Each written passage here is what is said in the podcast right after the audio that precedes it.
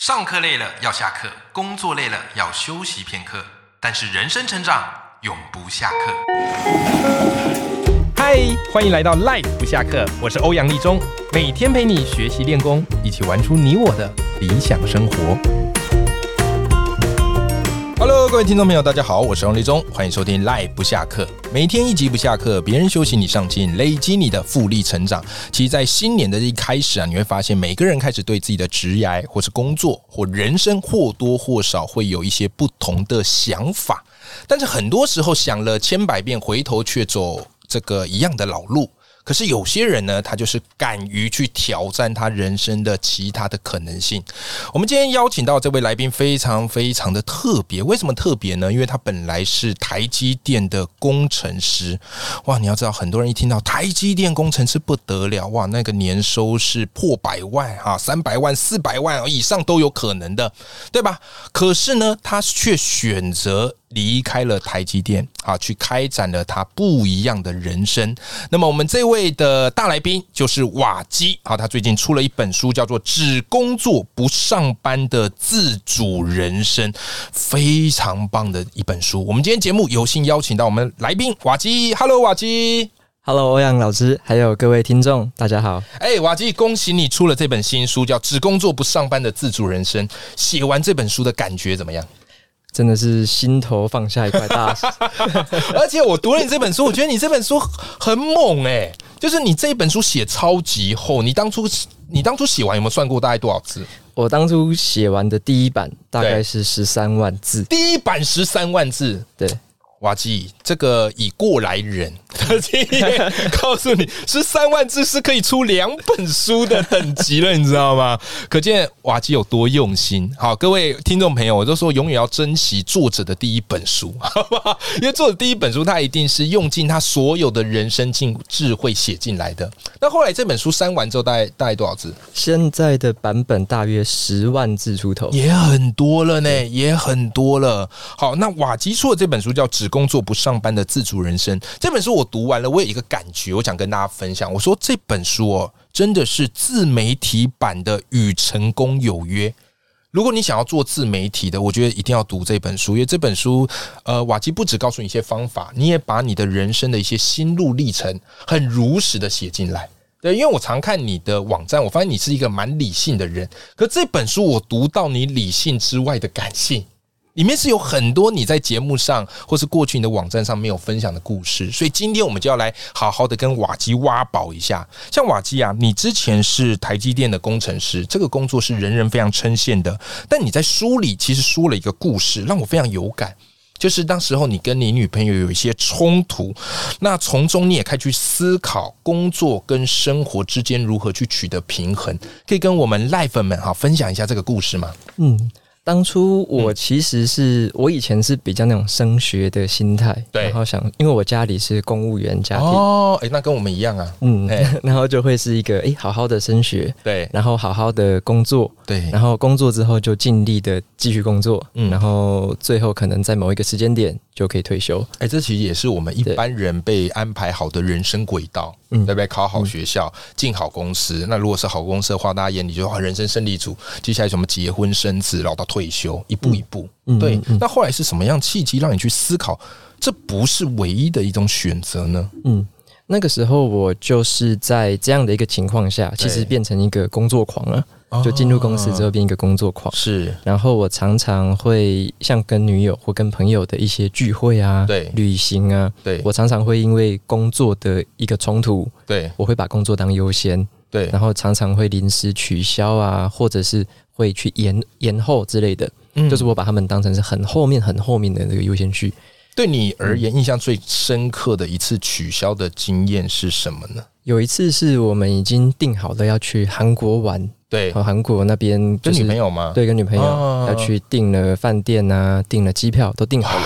然后有一些是不能退款的、哦。对，那哎、你安排是你女朋友安排？我女朋友安排的，啊那那个时候我什么都 不想，就是因为你脑海里只有工作，对对对不对对嗯对。然后，但是我都不想哦，但是他对他规划的，所以说那个时候有一个工作进来，对然后那是一个蛮紧急的工作，是是那那个工作有点像是我想要有所表现，是，就是我认为那个那个时候是我必须要上场，啊所以说我就觉得义不容辞嘛。对那我就还没有跟他讨论的情况下，我就对已经下定决心，对，我要取消掉这所有的行程，天啊！那女朋友当时的反应是怎么样？是很愤怒的，就是、嗯就是不是那种大怒，而是那种隐忍在心里面。他就说：“好，你又这样了。”因为以前嗯发生过很多次。然后那个又可能拉很长，又对这 样 again，对，again，那这个只是最深刻的一个。嗯那前面跟后面其实都还有一些比较小型的。嗯那大概这个原则大概都是这样，就是变成我的这个优先去安排对有了这样子的一个状况。嗯对，那最后变成说我开始跟他有这样的争执，或者说有这种冷战出现的时候，嗯然后他就等于说对我下最后通牒了，对就是再这样无法走下去嘛。对，对不这对要闹到分手，对不对对？对对，所以在书本的开头的第一个故事就是对那一个分手的那个时间点。对你开头那故事其实很震撼，就是对于作者序而言，我说哇塞，开头就直接这么这么冲突的故事吗？就女朋友跟那个瓦吉要闹分手，对吗？因为你知道我身边有些朋友，就是有一些朋友，就是他们很想要嫁给台积电工程师。就是非台积电工程师不嫁不可，所以其实看到你的故事，我有 shock 到，就是很多时候你看到这些工程师们的风光亮丽，有可能背后都是有很多的代价，所以就在那时候，你就开始去意识到工作跟生活要取得平衡这件事情。OK，、好，这是瓦基他开始动心起念一个开头。那当然啦、其实很多人看到瓦基他愿意辞职，好离开台积电，这个很不简单。而且我记得瓦基那时候你是两年前辞职的，我大概一年多前，一年多前，对因为那时候我还记得哈，就是你有写一篇文章，然后我们辞职点其实时间超级接近，对，真的很精彩。超级接近，我就觉得奇怪，那一年是怎么样？是辞职年是不是？因为我身边有一些很厉害的朋友也那一年辞职，像是仙女老师、于怀瑾老师，然后又看到瓦基从台积电辞职，所以那时候真的是大辞职元年，你知道吗？那当然啊，很多人一看到哇，瓦基你愿意从台积电辞职，就觉得哇很有勇气耶，这个是一个不得了的选择。可是各位赖粉们。如果你读过瓦基的这本新书《只工作不上班的自主人生》，你会发现，其实，在勇气背后，你早就已经开始有做一些提前布局的准备了。好，那瓦基想请你跟我们分享一下，你当时还在台积电工作的时候，你是怎么开始斜杠打造出自己的未来事业呢？嗯，我我那个有点像是我自己的一个小步小步的实验呐、对，我那时候其实一开始哦，我只是想说要写一些读书心得跟大家分享。嗯那那第一个是为了我自己啦，对因为我读书之后很快一两个礼拜我就忘光了，，对对对，没错没错，所以我也像欧阳老师可能会记一些笔记啊对，贴标签，对那把甚至是把它写成读书心得分享哦，，很棒哎，对。然后我前几篇就发现有读者开始留言对给我回馈，说诶这个写的内容有帮助，嗯然后呢让他看到的一些不同的选书的一些嗯，这个他以前没看过那本书嘛，诶，对，原来有这样的书可以解决这样的问题。哦，对所以就开始慢慢有做做这样的一个累积了。对我开始就在用文章在累积，嗯那我后来就渐渐的发现说，诶，我写着写着，我能不能把它变成一个我的部落格？嗯，有一个部落格，或者是有一个粉丝专业之后，对，我如果持续的经营下去，它好像会是一个有点像数位资产。你最开始写是在哪里写啊？我一开始是在哦 Medium 这个平台，Medium，OK OK，很多人我认识很多朋友也是在那个平台写，对，然后后来你才开始想到说要去架设这个网站，对我等于是哦先踏出了第一步，对用一些下班的零碎时间，对先有一搭没一搭的写了几篇 Medium 之后，对，我发现这个好像是我喜欢做的事，是好像是我会想要一直做的事，对所以我在写了大概二十到三十篇的时候，对我才开始去规划所谓的怎么样经营自媒体，怎么样经营个人品牌。对，从那个时间点开始，我就去做，有点像去研究所那样去对做各方面的研究啊，对去看别人怎么做的啊，是嗯去看这件事，这个自媒体或者说个人品牌到底是怎么一回事，背后的核心精神是什么？哦，原来如此。其实这个就是你在书里有特别提到，就是你要重新认识自己，重新定义自己。我相信你当初在做这件事情，就是出于一个想要分享阅读的快乐啊，想要帮助大家到大家。因为很多人都会有一个问题说：“哎，老师啊，我在经营斜杠事业的时候，我要去想啊，这个斜杠事业能不能获得收入啊？对吧？”那你怎么看？你一开始在经营斜杠会去考虑到说，哎，这个收入怎么样啊，或或能不能 cover 我生活吗？嗯，我觉得问题很好哦。嗯像我一开始做的时候呢，其实我是把它当成一个。他给我的收入是心理上的，嗯，因为我觉得收入不只是有形的钱呢、啊，对嗯对，无形的那种心理上的成就感，嗯、我认为也是一个很重要的一件事嗯情。欸、这很重要，这很重要。对，如果只是因为钱才做，那没有一下子没有钱了，那是不是我们当初的这个兴趣也就会变掉了？对对对，嗯、而且我觉得有一件事情是我一开始做研究，我看了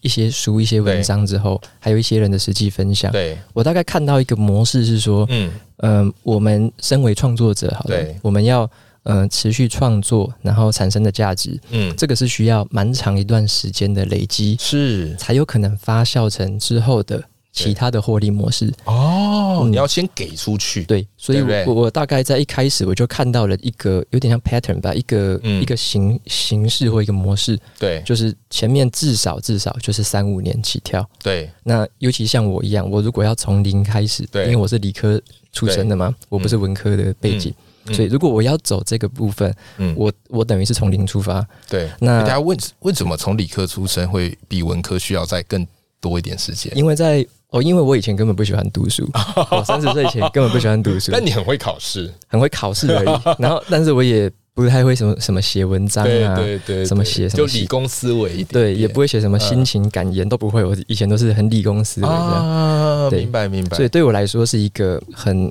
很怎么讲，很陌生的一个挑战。对，没错没错。对，所以我就大概看到了一个模式，我一开始就有这样的一个心态，就知道说这会是一个长期的道路。对，那所以，我有这样的心态之后，我就会先了然于心，是我完全就不看当下的有没有收入啊，对，怎么样赚钱，对，所以我一开始的目标，我第一个小小的目标，我是把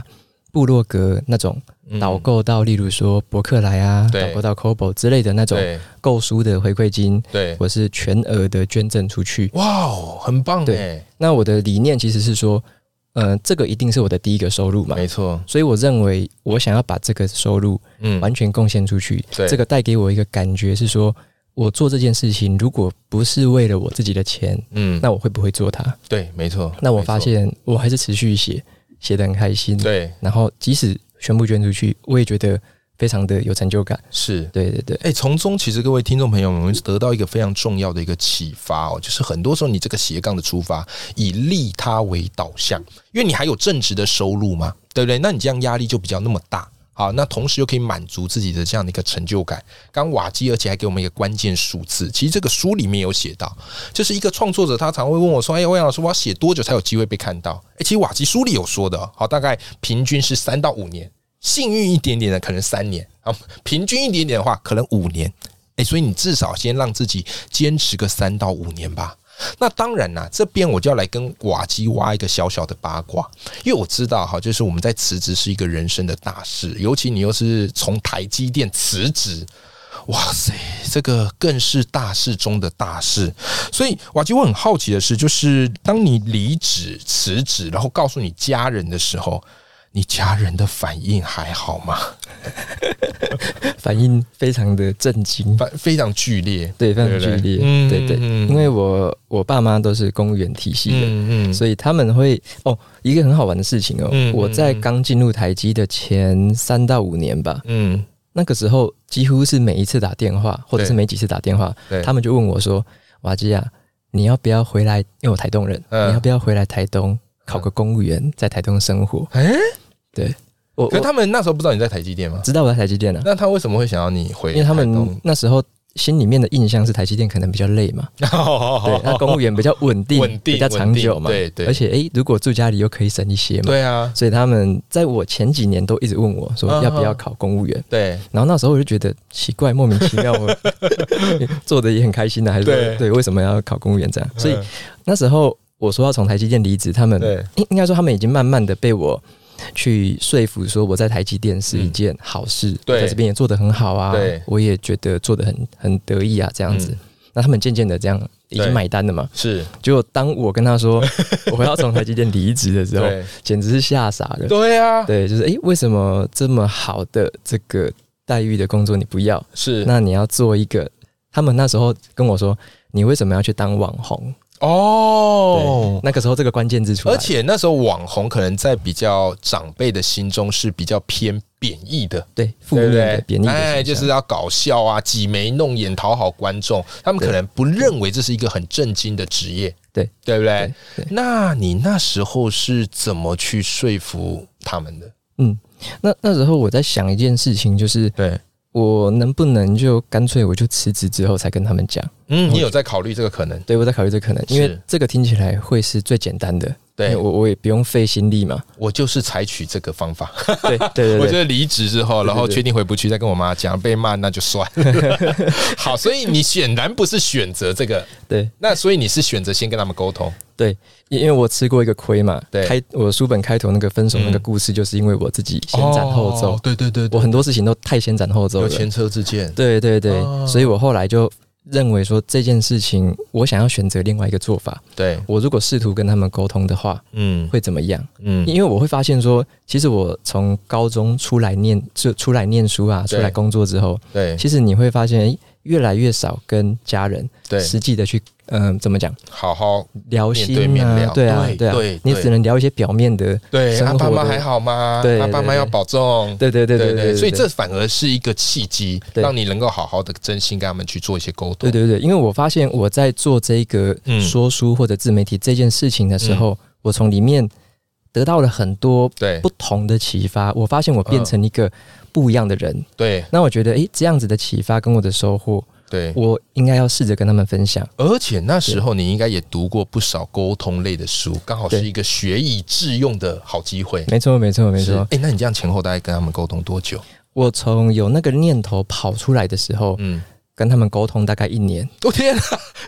那么久，一年一年之后才提离职哦。哦，所以 OK，那你觉得以你这样子一年的沟通过程当中，如果我们赖粉们啊，未来他可能也想要辞职转换跑道跟家人沟通，你这样的一个经验当中，你觉得比相对你觉得还不错的有效策略，能不能跟我们分享一个？好啊，我的心态是这样子啦。对因为我大我知道说每个人的意见跟价值观对是不不会一样的，哎，绝对不会一样。嗯而且像我跟我父母的价值观可能又差很多，认同，嗯嗯，可能有一样的，可是可能也有很多不一样。对，更多是不一那样。我自己我自己心里面的一个心态是说，嗯我不用去让别人的意见跟我一样，我不用说服谁，嗯而是我让对方理解。对所以我沟通的方式，我都是呃站在一个理解的方式，对，就是我想要先理解他们为什么反对。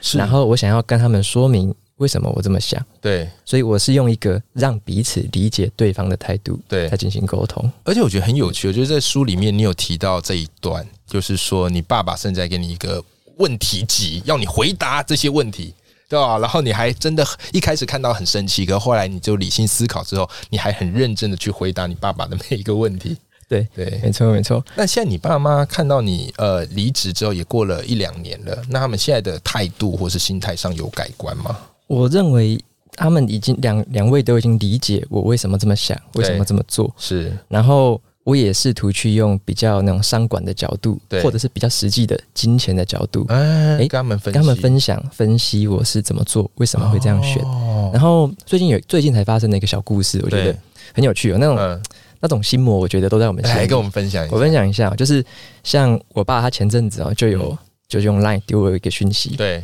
那他一直在看我的 Podcast，对，然后我有跟他解释过说，如果我的节目开头有念那个本集节目是由谁赞助播对出，对对。那就是等于多少钱嘛。啊好，我跟他讲了这个观念，对，所以他就很在意，他就开始用笔记开始记哦，他就记我每一集有没有有没有。好可爱结果 对，结果最近刚好我开始在推新书，而且对我有线上课程要对推嘛，嗯所以我开始调整了一些那个业配的那个形式。嗯有几集调调整的，嗯，然后他就用 line 就先问我说，这个诶、A 级、B 级、C 级这三集对为什么都没有那个业配叶配，他他就只问这样而已，后面都没有什么没有什么。结果我自己看到的 当下，嗯我超生气， 因为因为我我的想法是什么？我的心魔是说，好啊，你是不是看不起我？对呀啊、，对，你是不而是且好像有一个记账师在后面偷偷的在那边，对对对，对对，然后说对你凭什么记这个账？然后对然后我又不想要跟他解释说对，为什么我这样 调？我又不想解释，我想说，我为什么还要跟你报告？你又不是我老板。对呀、啊，对，那后来怎么办？你后来怎么跟他讲？我心里面 OS 超多的，然后我我、欸、然后你这一集你爸会不会听到？我希望他不会 听到，他不会听 到。OK，然后我就本来打了很多字想要回他，嗯、就后来就什么删掉，想说好像跟他这样讲也没有什么意思，就是啊干 嘛对他生气？对,對,對，那我后来就只回他一个说。你这个是想要问什么问题？哎，这样子而已。嗯嗯嗯。结果他的回答让我很感动哦，他就跟我说，他在贴了很多文章，嗯，关键字都是自媒体，嗯，他在做功课哦，他他去看了好多好多自媒体的文章，好多好多影片，对。然后他跟我讲说，哦，原来我现在慢慢的看懂了，对。然后我才问你这个嘛，然后他说他渐渐的了解我在做什么，他试着去了解你正在做的事情，对，他是了解，对，而且。他透过这样子，然后他也告诉我说，原来你以前跟我讲的那些事情是这样。嗯，他这时候慢慢的理解了。哎、欸，我觉得这很棒哎、欸，这其实也是父母的一个进步跟成长，对不对？对。而且他他做这件事，表面我们看起来觉得，哎呀，这个好怎么怎么在管我，可实际上他正在试着去接受我们的生活。对不对？这是一个非常棒的故事。所以今天瓦基他的从台积电好离职，在开发自媒体这样过程，包含跟父母、女朋友之间这些冲突，以及后来怎么化解的，我觉得都非常适合我们听众朋友好一起来认识，一起来了解。那么我们今天聊的这本新书是瓦基的全新著作，叫做《只工作不上班的自主人生》。我们也会把这本书的书籍链接放在节目资讯栏里面啊，那我们就一起来支持瓦基的新书。今天非常谢谢瓦基来到我们节目。谢谢，那我们跟听众朋友说拜拜，拜拜。